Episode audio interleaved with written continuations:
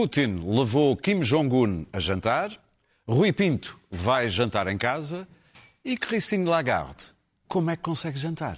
Juros, uh, perdão, juro que não sei. Eis o eixo do mal de hoje, sem Pedro Marques Lopes, mas com Clara Ferreira Alves e Luís Pedro Nunes e Daniel Oliveira, ali sozinho. Tudo meu. Tudo Sejam bem-vindos. Este podcast tem o patrocínio de Vodafone Business. Saiba como tornar a sua empresa mais eficiente e mais competitiva com as soluções digitais Vodafone Business. Muito bem, Vladimir Putin e Kim Jong-un entram no restaurante e o que é que pedem? Depois da reunião, o almoço. Bolinhos de caranguejo, peixe, vitela, vinho russo e dois brindes. E depois ainda ofereceram presentes um ao outro, um fuzil.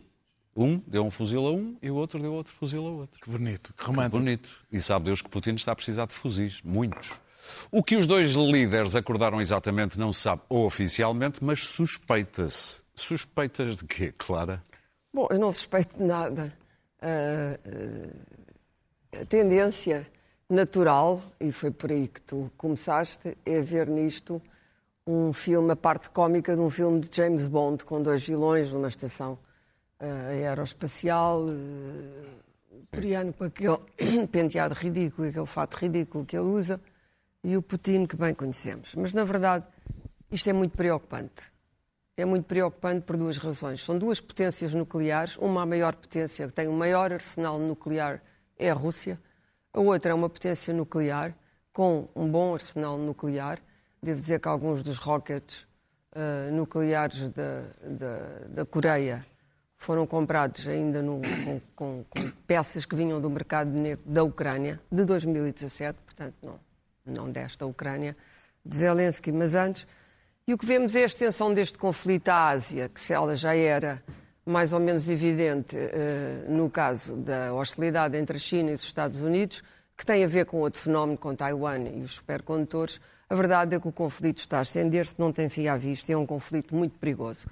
Aquilo que parece ser certo é que as munições que, e mais armamento, mas neste caso, sobretudo munições, que a Coreia vai fornecer à Rússia, significa que a Ucrânia vai ter aquilo que alguns uh, jornalistas uh, uh, americanos e, e, e, ingleses já disseram, um inverno muito difícil. Ora, a Ucrânia já teve um verão muito difícil, porque há várias narrativas sobre esta. A primeira grande vítima desta guerra foi a verdade.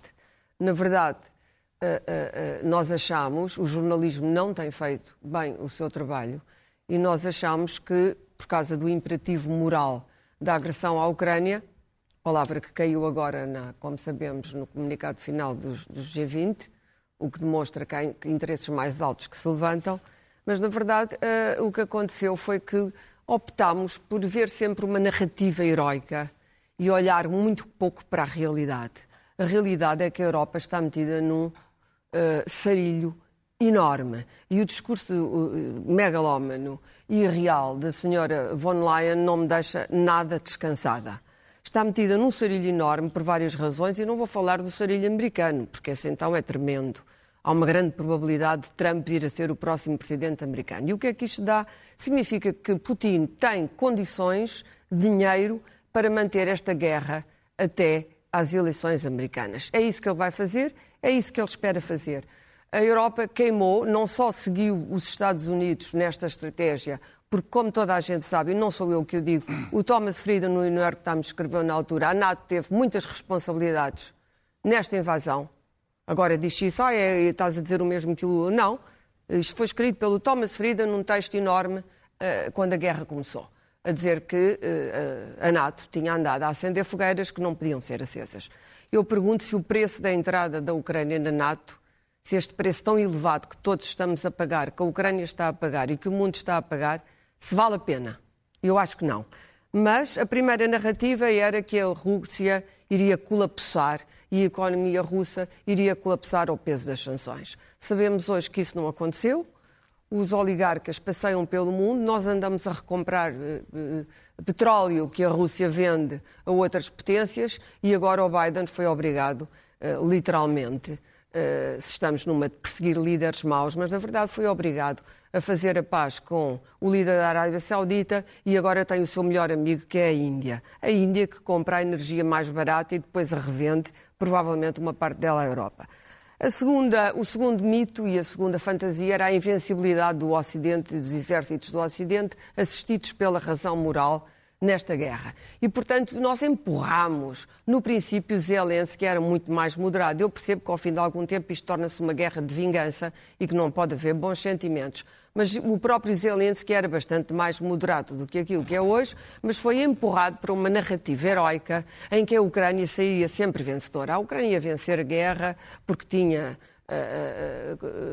contra si todos os anjos, a, seu favor todos os anjos e contra si todos os diabos. O Putin é um bandido, eu sei que é um bandido, mas nós já sabíamos que ele era um bandido quando aceitámos o dinheiro dele. Londres fartou-se de lavar dinheiro do Sr. Putin e sabia que estava a fazer. Aliás, o líder que mais dinheiro recebeu e o seu partido da Rússia foi Boris Johnson, que é agora a grande voz a grande voz moral. A Chechênia já tinha acontecido. A Chechênia já tinha acontecido, tinham sobretudo acontecido os envenenamentos, os envenenamentos em, em território inglês, Sim. que são verdadeiros ataques à soberania.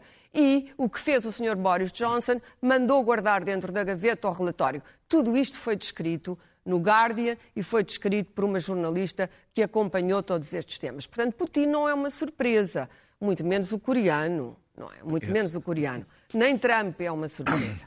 E, portanto, a invencibilidade do Ocidente, a narrativa heroica, uh, tudo misturado com muito bons sentimentos. Na verdade, a Europa, de um dia para o outro, uh, ficou sem a sua fonte de energia e culpabilizou-se a senhora Merkel por tudo. É sempre bom arranjar um bote expiatório. Na altura, aquela política fazia sentido. Como vimos, há coisas piores do que fazer uma política energética uh, barata eh, como, se, como, a Alemanha fez e a Europa fez, há coisas piores, como é aceitar, como se aceitou cegamente, cegamente o dinheiro russo e se protegeu Prigogine e se protegeram as empresas de Prigogine, quando já se sabia o que, é que era Prigogine e o que é que o grupo Wagner andava a fazer em África, onde a França perdeu neste momento todo e qualquer poder. Para terminar, terceiro, não, é para, tenho mais dois itens.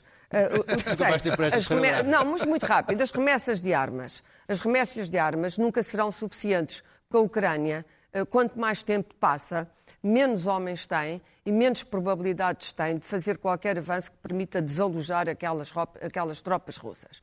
E as remessas de armas foram feitas a prestações, num primeiro momento foram feitas com subejos, com restos, nunca foram suficientes.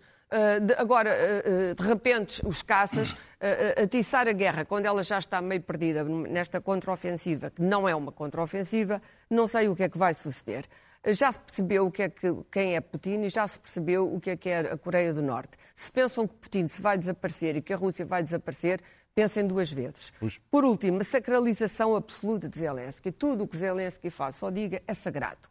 Portanto, não há uh, nenhuma objeção às purgas de Zelensky, uh, as corrupções que continuam a existir com o material de guerra que é enviado, o facto de, de Zelensky ter mandado recuperar um grande traficante de armas, que é um grande criminoso, que foi das primeiras pessoas que se tornou um alvo dele quando ele foi eleito presidente, ou seja, o desespero, o desespero, e ao desespero de uma certa derrota, e não uma derrota moral, mas a derrota no terreno, ou pelo menos do empate, porque não, creio que haja aqui vitória da Rússia, a, Rússia limita-se agora a deixar Muito passar bem. o tempo. É como num jogo. Luís e a sacralização de Zelensky fez, e, e, vou ser muito rápida, há uma, uma, uma estância balnear em Itália chamada Forte de Marmi, onde russos e ucranianos se dão muito bem. Têm todos lá as mações. Os russos e ucranianos, neste preciso momento, frequentam as festas um dos outros. Isto saiu no Financial Times, que é um jornal sério. Ora, na mesma, nesse mesmo sítio, Zelensky tem uma mansão. Não é tão imponente como a de certos oligarcas, mas a verdade é que quando ele andava a pedir que a Europa uh, não deixasse entrar os russos, um, havia uma, uma senhora russa, aparentemente, isto foi investigado por jornais locais italianos, que tinha arrendado, eu não estava lá, não sei se isto é verdade, mas confio em algum jornalismo, que tinha arrendado a própria casa, já estava em guerra, a uma cidadã russa. Ou seja, num futuro qualquer, a Rússia e a Ucrânia vão, aliás, porque há um, um traço filo-russo em, em muita da Ucrânia, até em termos de temperamento, vão necessariamente claro, entender. Temos de terminar. E, portanto, Sim. Até quando vamos manter esta narrativa e recusar-nos a enfrentar a realidade e ouvir o Sr. Van Leyen dizer que a única maneira de ter paz e prosperidade na Europa é o alargamento a um bloco que não está de todo preparado para entrar na Europa? Luís Pedro? Não íamos falar sobre o livro do Cavaco. Enganam-me sempre. Uh, uh, portanto, Putin. Ele é que ele tem tanta produção literária que começa a ser difícil de acompanhar. uh, enfim, eu vinha preparado para outras coisas. Um, uh, eu, eu ouvi logo no, no primeiro, no primeiro embate que isto era um sinal de, de uma humilhação total de Putin ir uh, pedinchar armas ao, ao, ao Kim. Um, contudo, eu acho que hum, é, é verdadeiramente o, o arsenal ideal, é o único local, acho eu, no mundo em que há as armas e os, as, as peças que Putin necessita para o seu armamento, é exatamente na Coreia do Norte, que há 50 anos hum, se empilha e faz. Há mais, para aí há ah, 70, faz- desde o fim da se- Guerra da Coreia. Faz, eh, sacrifica o seu povo e a, a alimentação e o bem-estar do seu povo para acumular eh, armamento de, E diz que tem mão de obra 60 barata para construir 70 mais. E, E e tem. armamento russo e soviético Grátis. de todo, de todo o tipo e, e em quantidades ilimitadas. E por isso mesmo é que, ahm, para além da, da primeira, da primeira opinião de que poderá ser uma, uma humilhação para Putin ir pedinchar armamento, é exatamente ah, o, o único. ah, a única feira da ladra disponível para Putin é exatamente aquela que está é lá onde está, não há mais lugar nenhum como aquele tão disponível para, para ele ir eh, a buscar aquilo que necessita. Da mesma forma como ah, o líder coreano vai aonde necessita para, para dar o salto tecnológico para o seu armamento nuclear. Ah, ah, felizmente, hum, ah, podemos pensar que ainda existe aquela coisa que é a capacidade dos chineses verem mais além e poderem ter uma palavra a dizer nesta, nesta relação a dois. Ah, e os chineses ah, terem ah, ah, a capacidade de impedir que, que, esta, que esta relação se consuma de uma forma muito intensa, porque ah, neste momento a Guerra Fria vai se deslocar para, para, para aquela zona da Ásia. Aliás, ficámos a saber então que os Estados Unidos estão a ir à Coreia do Sul, que é outro armazém de, de Já- armas. Foram primeiro buscar Foram primeiro, munições à exatamente. Sul. Foram à, arma, à Coreia do Sul, que é outro grande estoque, grande armazém, grande macro de, de- de- de armas. É, é- a Coreia do Sul já anda lá a ir buscar eh, armas e munições. Dizem eles que não é para, para mandar para a Coreia, mas é evidente que é. Eh, ou é para substituir aquelas que estão a ir para a Coreia. Ah, e a Guerra Fria está. Para a Coreia, não, para a Ucrânia. Para a Ucrânia, exatamente. desculpa.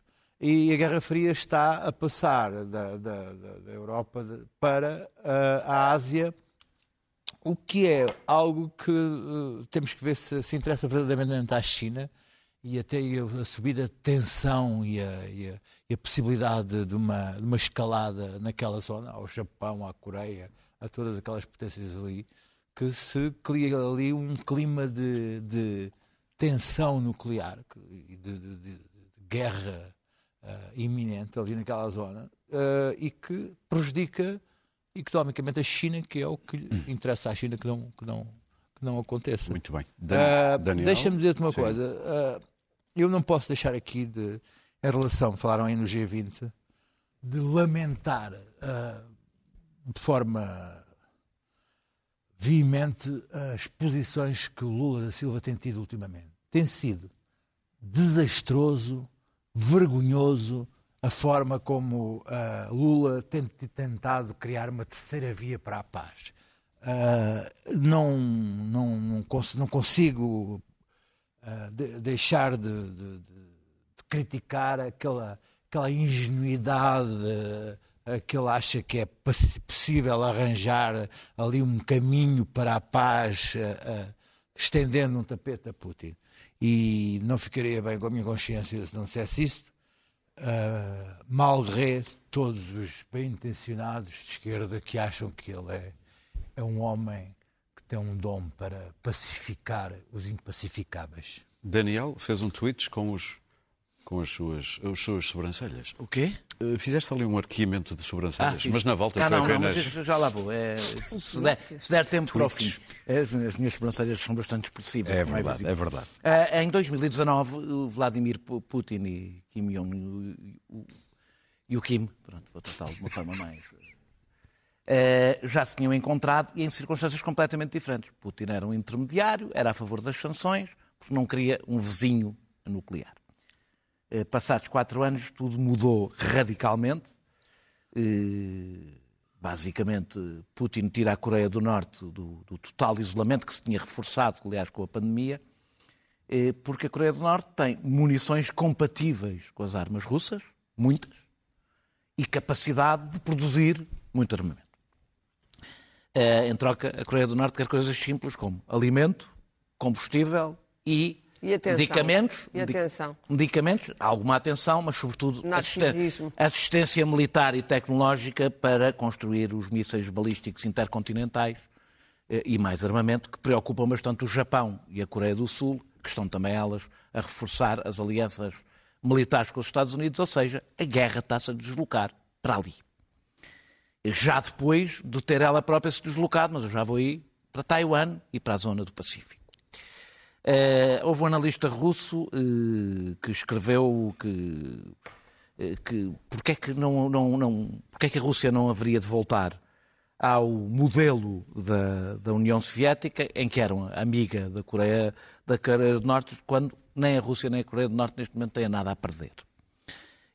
Eu acho que eu, sempre que há uma notícia sobre qualquer relação da Rússia com qualquer coisa, eu vejo nas notícias dizer que a Rússia está isolada. Que é sempre uma sensação um pouco estranha, porque quando há, quando os BRICS são ambivalentes em relação à Rússia, diz a Rússia está isolada. Quando em África há todos os sinais de que eh, a Rússia joga ali um papel fundamental, diz a Rússia está isolada. E a dada altura uma pessoa pensa, mas a Rússia está isolada de quem? Rússia e China, não é? Eh, as notícias, eh, eh, eu, eu acho que quem acha que a Rússia está isolada não leva a sério o que significa a guerra da Ucrânia e o impacto que tem- a guerra da Ucrânia eh, eh, e como entramos de facto num novo ciclo das relações internacionais.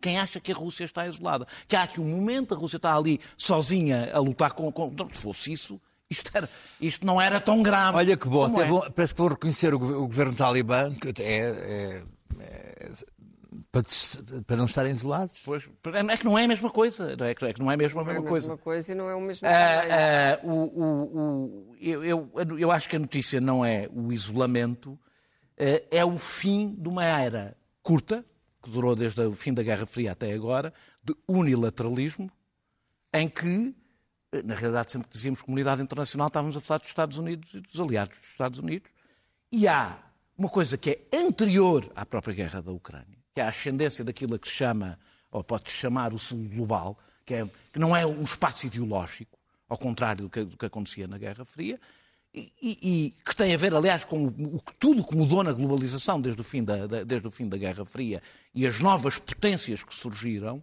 eh, em que a Rússia não é, ao contrário do que acontecia com a União Soviética, eh, não, é, não, é um, não lidera. Eh, a União Soviética liderava um espaço político e ideológico.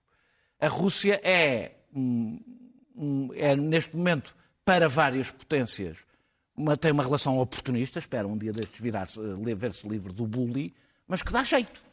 E é por isso que a É Rússia África. não vai estar isolada. Não vai estar isolada. Porque isto, aliás, é para vários países. E agora vou dizer uma coisa, pá, ponham muitas aspas nisto. E em alguns, legitimamente, porque de repente têm uma oportunidade económica, política, para, para poder ter um espaço que não tinham, do ponto de vista político, ou seja, pensam exatamente como os Estados Unidos pensam, como a Europa pensa, como todas as potências sempre pensaram. Eh, e eh, ainda por cima, os Estados Unidos, do meu ponto de vista, estão a acelerar este processo quando, por exemplo, começaram a, ao mesmo tempo, ou seja, criando uma tempestade perfeita, ao mesmo sim, tempo tem a guerra na, Ucrânia, começam a ir para Taiwan, e, ou seja, isto a dada altura. Mas isso, a América É. está numa fase de declínio. Claro, sabes, é, é isto é, aliás, um sociedade do ponto de vista. É disfuncional do ponto de Não é o vista instrutor dos. Estados Unidos, mas é do peso, do poder que os Estados Unidos tinham até há pouco tempo. Dito isto, e a Europa? O que é que interessa aqui? Vou terminar. O que interessa na Europa não foi o discurso do Ursula von der Leyen a dizer que vamos ser mais de 30, eh, que é basicamente eh, o anúncio da, da- da morte da União, da União Europeia com qualquer capacidade de fazer seja o que for, eh, nem que esta Comissão, não sei exatamente com que legitimidade política, porque a União, isto, isto ainda é uma União de Estados, isto é uma União de Estados Não, isso- soberanos. isso há Diz, matéria que vamos deve ser ser mais sujeita a geopolíticos. referendo, é essa. Onde é, onde, é que, onde, é que, onde é que está a legitimidade política Claro. do Leyen para decidir isso? Eh, Uma pessoa que, aliás, nunca foi a votos, eh, foi a votos para deputada federal. Não estará lá quando isso acontecer. E não estará lá. Eh, o, o importante não é esse discurso, o importante é a decisão, que vamos falar a seguir, a decisão do BCE.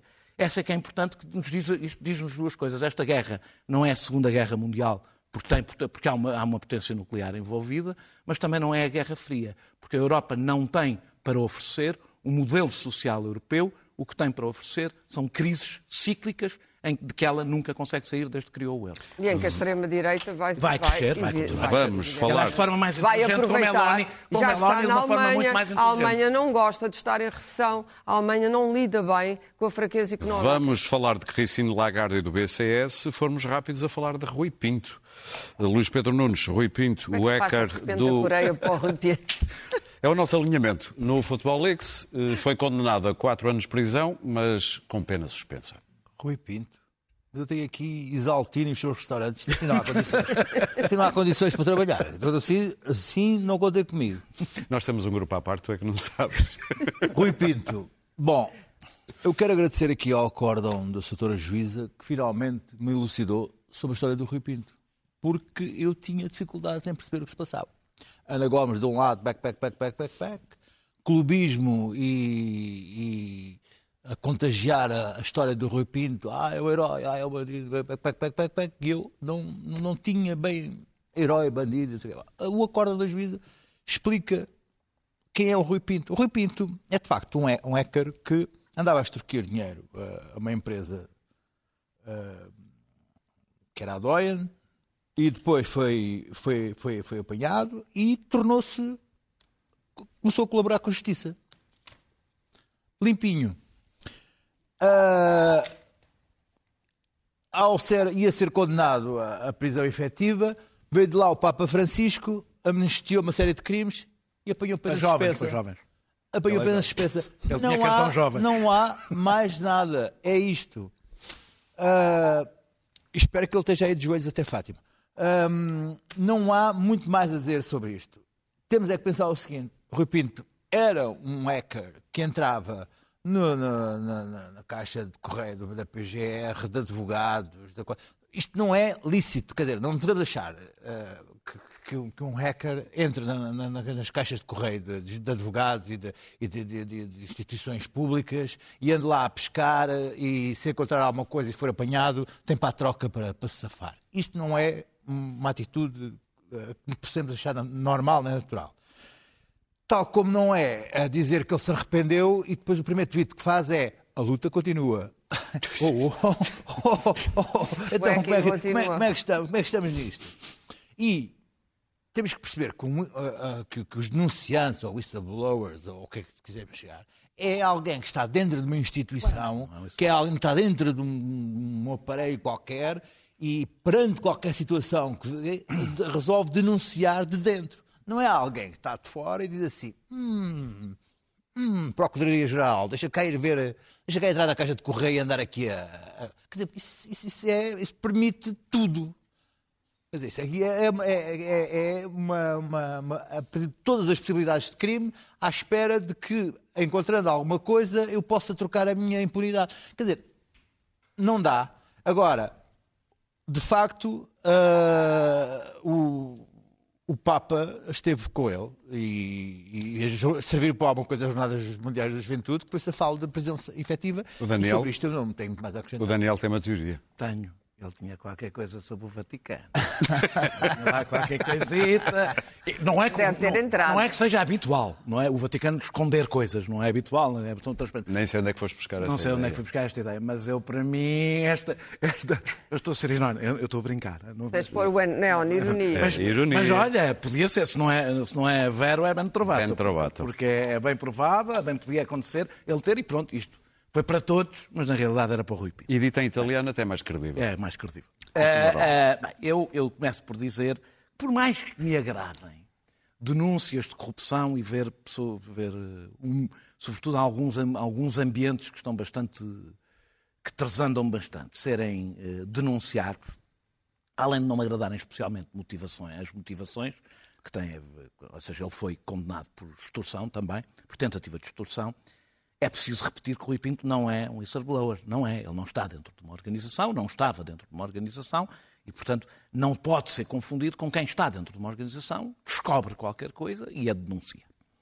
Eh, eh, aceitar este tipo de comportamento é aceitar que é abrir um precedente. Nós demorámos séculos a construir o Estado de Direito Democrático, que tenta equilibrar o combate ao crime com um conjunto de direitos, liberdades e garantias, eh, e, e que, portanto, eh, sobretudo, se não aceitamos isso em estruturas de Estado, ainda menos numa ideia de privatização da justiça, onde uma pessoa faz aquilo que a justiça não pode fazer e depois a justiça vai lá buscar. É uma forma de contornar essas regras. Eh, Eu é coisa, o que me faz impressão nisto tudo, devo dizer, apesar desta ser a minha posição, e é a minha posição, e desse- dentro desse ponto de vista eu acho que a, a pena foi a pena adequada, ele já tinha pensado, já passou parte do tempo preso, eh, já teve um forte impacto na vida dele, eu acho que com, e com, isto, com a anistia vida do Vaticano eh, não, não choca esta, eh, esta pena. Agora, devo dizer que há uma coisa que... Mas isto ainda não achar- acabou. Vem aí mais julgamentos, provavelmente. Pois, claro, provavelmente. Há mais casos. Agora, há uma coisa que não deixa de me, de me incomodar pela hipocrisia de todo este nosso debate, apesar de, com a hipocrisia até do que eu acabei de dizer. É que nós temos metade do país escutado pela justiça de uma forma absolutamente ligeira e quase chapa 5. É, se, o Ministério, Público quer escutar, escuta, escuta toda a gente. Não sabes esquecer metade, pode ser eh, 90% do país. nem Não tens a menor ideia do que se passa. que, em que os- a justiça passa para tabloides, escutas telefónicas, cheios de escutas telefónicas para fazer julgamento na praça pública e, portanto, toda esta minha indignação, que é verdadeira e que é justa com o Rui Mas- Pinto, vive um problema. É que a gente tem Rui Pintos espalhados pela justiça inteira Mas- que despejam Ah, coisas na mas- comunicação Mas social. quando, eu- mas quando vão buscar E caixas única- de correio inteiro, Não, não, e, ah, está sem, bem. sem, sem nada, ninguém se. Tá- Não, é isso. Agora, portanto, a minha questão é, é, eu, eu- eu- é que é difícil fazer este julgamento moral quando a própria justiça se comporta com um total respeito pelos direitos, liberdades e garantias, os E- instrumentos que não são legítimos. E-mails, por exemplo. E cada vez que quer julgar alguém, cada vez que quer julgar alguém são jornalistas. Reparam, os processos que se abrem são sempre aos jornalistas. Nunca são a quem tem que proteger. Levar caixas Claro. de correio inteiro Bom, sem o saber o que é um hacker eh, igual a muitos hackers, perigoso eh, e útil, se for bem manipulado.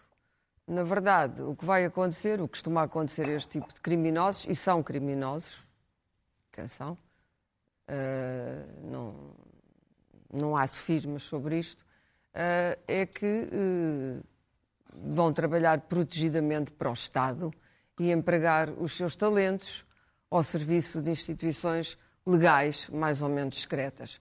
É isso, portanto, que certamente vai acontecer a Rui Pinto. Isso cá. Vai fazer os seus quatro anos de pena suspensa, prestando alguns favores, provavelmente à mesma instituição que o julgou e que com ele foi relativamente benévola.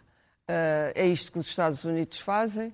Ah, um hacker com este tipo de talento, que é um talento particular, ou- só, acaba de duas maneiras. Se é um verdadeiro whistleblower, acaba, pode acabar como o Assange, e, e todos sabemos, ah, ah, não é uma boa maneira de acabar, ou pode acabar a trabalhar para o FBI ou para, para, para a NSA, ou para o contra-terrorismo, eh, que é o que acontece. Acontece nos Estados Unidos e acontece no, no Reino Unido.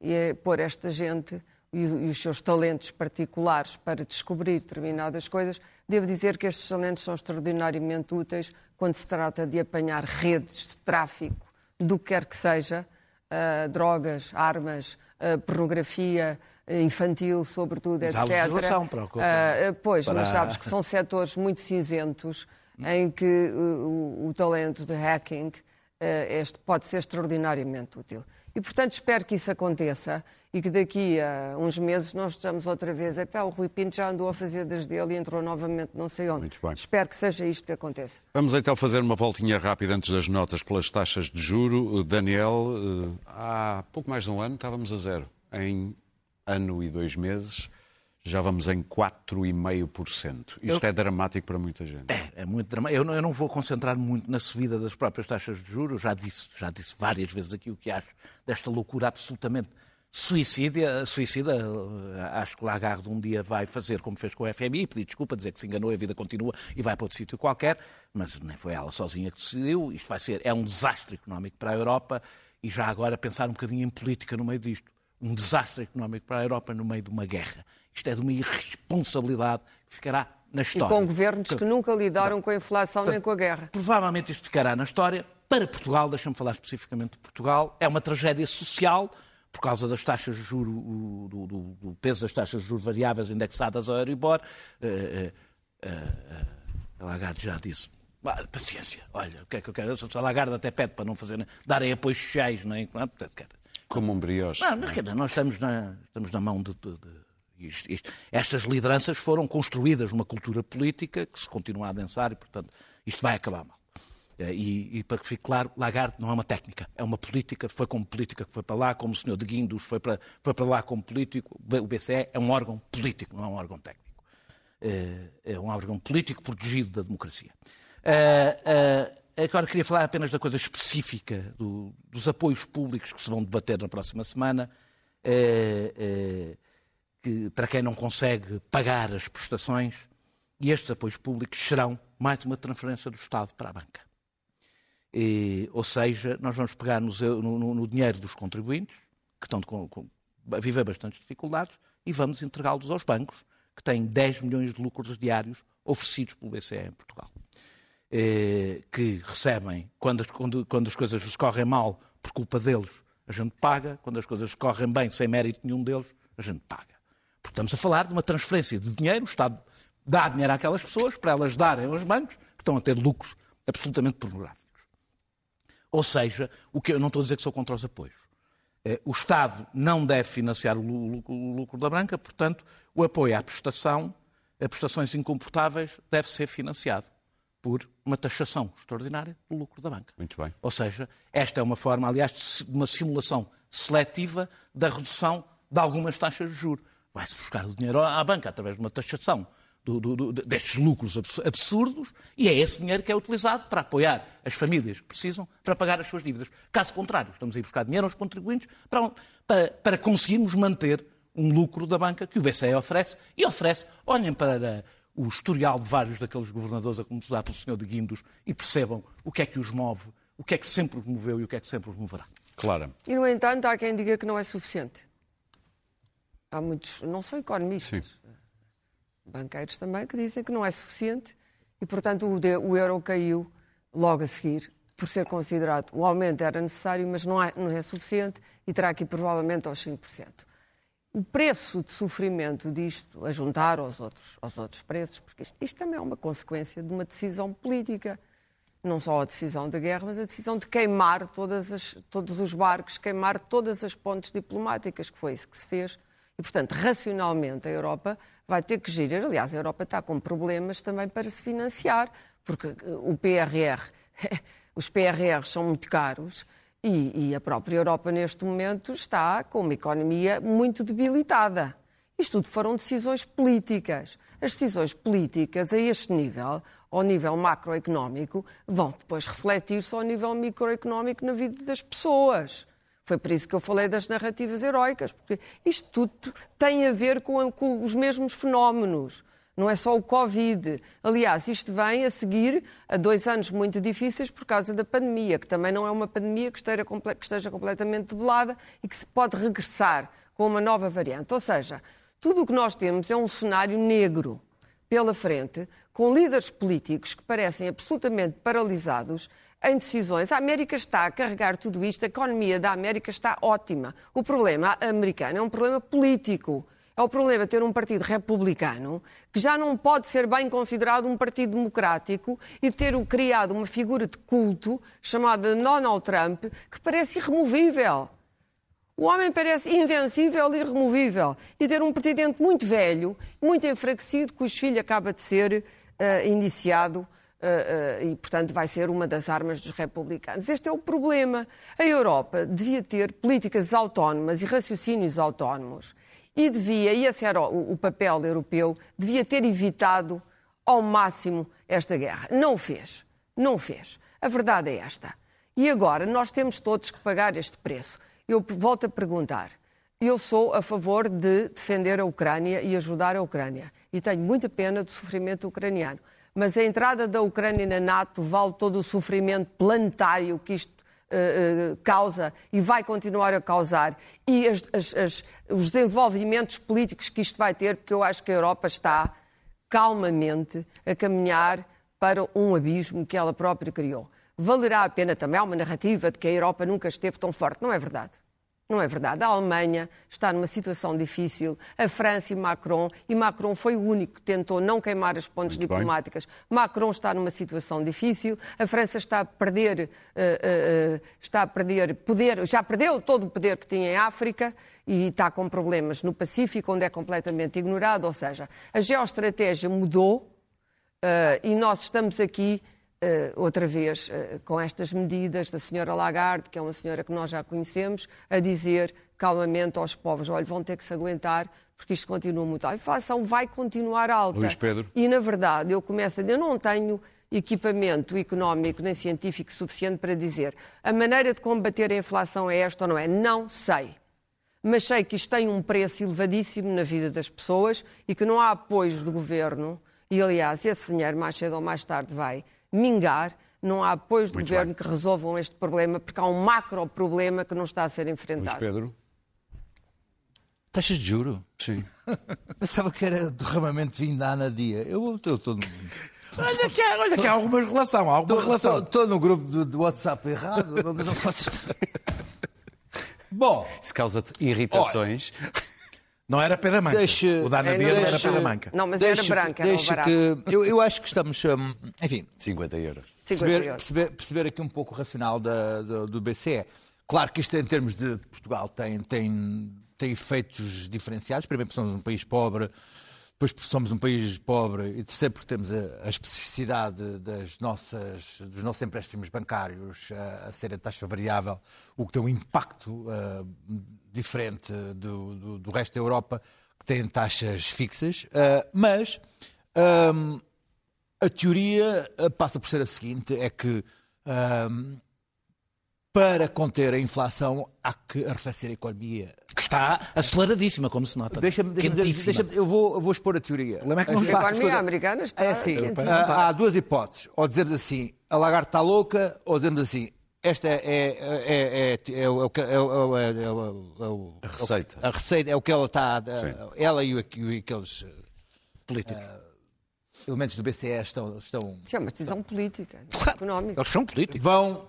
Estão a tentar arrefecer. Economista. Nem sequer é economista. Quanto mais uh, dinheiro e mais, mais consumo existir, neste momento a inflação está a todos os níveis da, da, da economia. Aliás, é interessante ver no, no, no, Financial Times, saiu esta semana uma coisa muito interessante que é um, uma coisa para seguir a inflação no seu país, tem tudo, tem, dá para seguir a inflação e as taxas de juros em todos os países do mundo, e há uma coisa que é muito interessante que é a, a, a energia, as matérias-primas já voltaram aos preços uh, de antes da, da crise. o que quer dizer que a inflação está é dentro da economia, dentro da própria economia. Há documentos portanto, do BCE a explicar portanto, porquê, portanto, explicar a margem a ideia, a ideia é como é que se volta para trás, como é que se, como é que se, como é que se regressa para, para níveis. A teoria do, do BCE é baixando o consumo, parando o consumo. Quando a, a Lagarde fala na, em, em, o governo ter deixado de apoiar a economia, não está a falar de Portugal nem dos apoios que dá, está a falar especificamente da economia alemã que tem injetado milhões na economia para, para estimular a, a economia. Essa é a teoria mas, mas da, da, da, Tem um da, problema da de não bater certo oh, com a realidade. Oh, oh, Daniel, eu só estou aqui, é para dizer, há duas hipóteses como eu te digo. Ou dizemos que a Lagarde está louca, não ou, está louca. ou, digo, qual é, qual é a teoria. Qual é a teoria. Hoje, Daniel, hoje, toda hoje, aquela compra hoje, de dívida hoje, soberana tinha que ter algum hoje, efeito hoje, hoje a Lagarde diz é, este 0,25 é um sinal que temos de dar mais para que, que, que percebam que, que, que, a economia tenha que uh, desacelerar, mesmo com o risco de recessão. Os 2% cabalísticos. De, mesmo com o risco de recessão. Esta é a teoria e esta é, é o motivo por que isto acontece. O efeito que isto tem em Portugal é outro. Não é só em Portugal, sobre é esse. Europa, sim, mas especificamente em Portugal tem um efeito uh, uh, particular pelos motivos que já disse. E sobre esse tem um efeito muito, muito particular, sobre, por exemplo, a questão da habitação, sobre o qual Vais eu falar. sei que é o meu tema, não me enganei desta vez, irei ah. falar quando for a minha altura. Muito bem, vamos então para as notas finais. Uh, vamos começar por ti, Daniel. A utilização do espaço público, nomeadamente uh, aqui em Lisboa, na Paiva Coceiro, ou na Praça eu, Paiva Coceiro, ou Jardim Paiva eu Coceiro. Eu pego nesta história, que é uma história micro, mas é porque ela vale para muitas cidades e para um debate uh, que temos que ter em muitas cidades. Na Paiva, na Paiva Coceiro costuma haver o que é Paiva Conceiro? É uma, é uma praça em Lisboa, ah. ali na Penha de França. No, costuma haver no topo da Moraes Soares. Dezenas, para não dizer centenas, de, de, de, de, reformados, sobretudo, a jogar. Eh, e quando foi o Covid, eh, eles foram, foi retirado, retirado o mobiliário eh, urbano que lá estava, para não, para não, para não haver infecções. O Covid, para não haver contactos, o Covid acabou e o mobiliário não voltou. Na realidade, voltaram 16 bancos, em vez dos 48, penso eu, eh, que lá estavam. Houve um grupo de jovens que, como forma de protesto ao fim destes anos, eh, porque não foi um engano aquilo, eh, puseram cadeiras como uma forma de protesto, ia dizer um PAN, a dizer o direito ao sentar, naquela praça, que é uma praça relativamente grande, e a junta de freguesia da Penha de França, do Partido Socialista, mandou vir a polícia e retirar as cadeiras todas, porque aquilo era um protesto não autorizado. O que nós vemos nas cidades é uma time-outização time das cidades, eh, em que o espaço público só é protegido se estiver ligado ao comércio. É a única forma do espaço, do espaço público ser usado e tolerado. Eh, os pobres não são só expulsos da cidade, eh, pelo tema que, que, que, que, o Luís Pedro falará a seguir, por não terem lugar para viver. Também são expulsos da cidade, tornando a rua num espaço com consumo mínimo.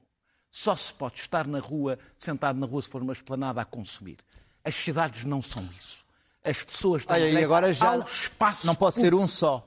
As pessoas têm direito ao espaço público. Nem pode ser só um sem, café. Lá, as pessoas têm direito ao espaço público sem ser para consumir sem ser para o comércio. O comércio não é tudo o que existe nas nossas vidas, não é tudo o que existe nas nossas cidades. Aqueles jovens têm toda a razão. Espero que lá voltem a meter as cadeiras outra vez, para as pessoas se voltarem a sentar num espaço que é público, que é delas. Isso é que, oh, Daniel, o dilema da inflação é que, por um lado, dizemos temos que consumir, temos que consumir, e por outro lado diz não podemos consumir. Rendas, temos que Luís Pedro Nunes. O que é que fazemos? Vamos lá falar de rendas. Até que enfim que Caro telespectador, se estava preocupado que eu não falasse mal do Costa, não se desiluda. Estou aqui, estou aqui para. Demorou, mas pois bem. Aconteceu. Uh, eu estava aqui a ver, uh, primeiro página do Expresso, vão ser criadas uma série de regras para baixar a prestação da casa, etc. e tal. Mas este governo demonstrou, ter demonstrado, vai continuar a demonstrar, o maior amadorismo, burrice, ignorância e incompetência nesta questão da habitação e do programa da habitação. A questão das rendas tem sido um, uma, uma, uma, delas e, e fico-me por isto. Um, a, a, medida travão, o ano passado, sobre os 2%, foi em contratos em vigor, não em novos contratos. O que é que aconteceu? Uh, no centro da cidade, ou em Lisboa e no Porto, Uh, os últimos inquilinos que tinham pessoas, enfim, uh, que até gostavam, tinham algum carinho e tal, puseram-nas, obviamente, fora, porque imaginaram que nos próximos anos não poderiam aumentar as suas rendas e as rendas em Lisboa e no Porto aumentaram 30% em um ano. E isto porquê? Porque o governo mexeu no, no, no mercado, não faz a mínima ideia de como é que funciona o mercado. Uh, uh, e ainda por cima anuncia uh, regras para uma determinada parte do mercado e não para outra, e acima de tudo, assim que mexe no mercado, o, o, mercado entra em pânico e é medo de ser. De ser é por isso que há medidas que se tomam depressa. De ser. não poder ter, ter, ter mexer em si próprio, ter as suas, próprias, as suas próprias regras e decisões, e eu reparei pessoas ali na minha zona que estavam já com rendas altas e seguras e pensavam que não, foram, saíram porque uh, o, o senhorio quis triplicar as rendas no sentido de, de, de cautelar os 10 anos que aí vinham. É uma imbecilidade que foi cometida uh, uh, e que já não há nada a fazer, também já não se pode regressar atrás. Também parece-me parece que é o que vai acontecer à estátua de Camilo, já não se volta atrás. Claro, Bom, no Porto. agora, como está a ficar um pouco pesado, os nossos temas hoje foram um pouco pesados. Pois não, não escolheram os meus. Não, foste, olha, olha. Não, exatamente, devíamos ter ido para o Rio de Vinho da Anadia. Uh, que aliás foi notícia em todos os jornais estrangeiros. No, no mundo inteiro, Time, todas as TVs do mundo. Que, que, que protege Portugal da irrelevância é ter uma inundação de vinho. Até na, R, na NPR. Um, é bonito. Teve, teve, teve muito tempo de antena. Mas isto é o chamado, como se antigamente na rádio, fight, fight divers. divers. É um fight divers.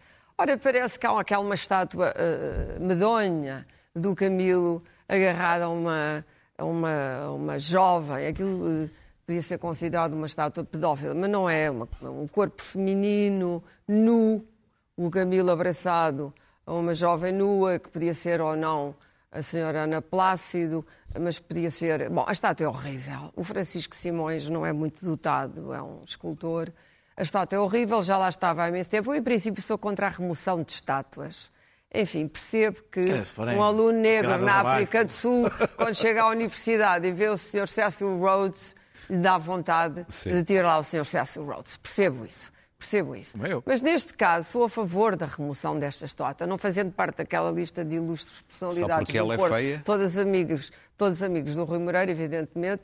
Um, eu acho que a estátua é a feia, é medonha. Sou a favor da remoção, eh, porque os valores estéticos são importantes. Aquilo é horrível. Não gosto de ver aquela figura feminina nua. Há, de facto, ali qualquer coisa que me incomoda. Não é que seja vagamente pornográfico, mas talvez seja vagamente pornográfico. E talvez seja sempre esta coisa da mulher nua. Agora Aliás, já voltou, já voltou uh, apesar do Me Too e das grandes lutas feministas dos últimos tempos, uh, a, a mulher nua para vender automóveis e não sei o quê está de volta. Atenção, a publicidade recuperou, Vamos ter recuperou que a mulher nua ou seminua para vender carros. Terminar, claro. Neste caso, foi bem removida, Rui Moreira... Não foi ainda, não foi. Oh, vai mas ser. vai ser, porque ele, sabes, ele, é, ele, tem aquela unha autocrática e vai Temos remover de certeza. E, portanto, acho que fez bem. E acho que há mesmo outra estatuária por aí espalhada Estou a pensar uma coisa que existe ali, que jaz ali ao alto Já do parque. Fomos, claro, temos também não faria, não faria uh, completamente falta, falta de, não seria falta de sentido. É não, é falta de conhecer o país real, porque assim nós no, no programa Irritações temos uma rúbrica há mais de meio ano, não, não só, não, há mais de meio ano sobre as estátuas do país real, que as pessoas mandam as estátuas do país. Muito bem. É assim, é de bater com a cabeça é na fugir. parede até Bom, falou-se tanto de almoços e vinhos e tal que, pronto, só me lembrei deste uh, excerto de um filme fantástico dos Monty Python. It's only a wafer thin. Yeah, I couldn't eat another thing. I'm absolutely stuffed. Bugger horse. Just, just one. Oh, just one. Just the one. Yeah. Voilà.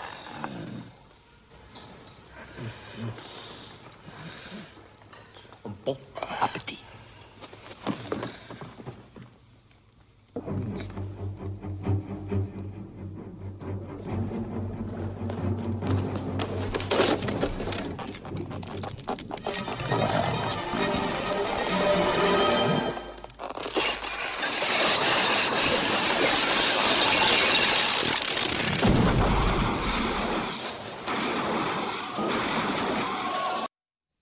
O Sentido da Vida é um grande filme de 83 dos Monty Python. Voltamos na próxima quinta-feira e ainda tenho no ouvido o que disse agora o, Daniel. Que. Não se esqueça, até à próxima se nos está a ouvir no podcast.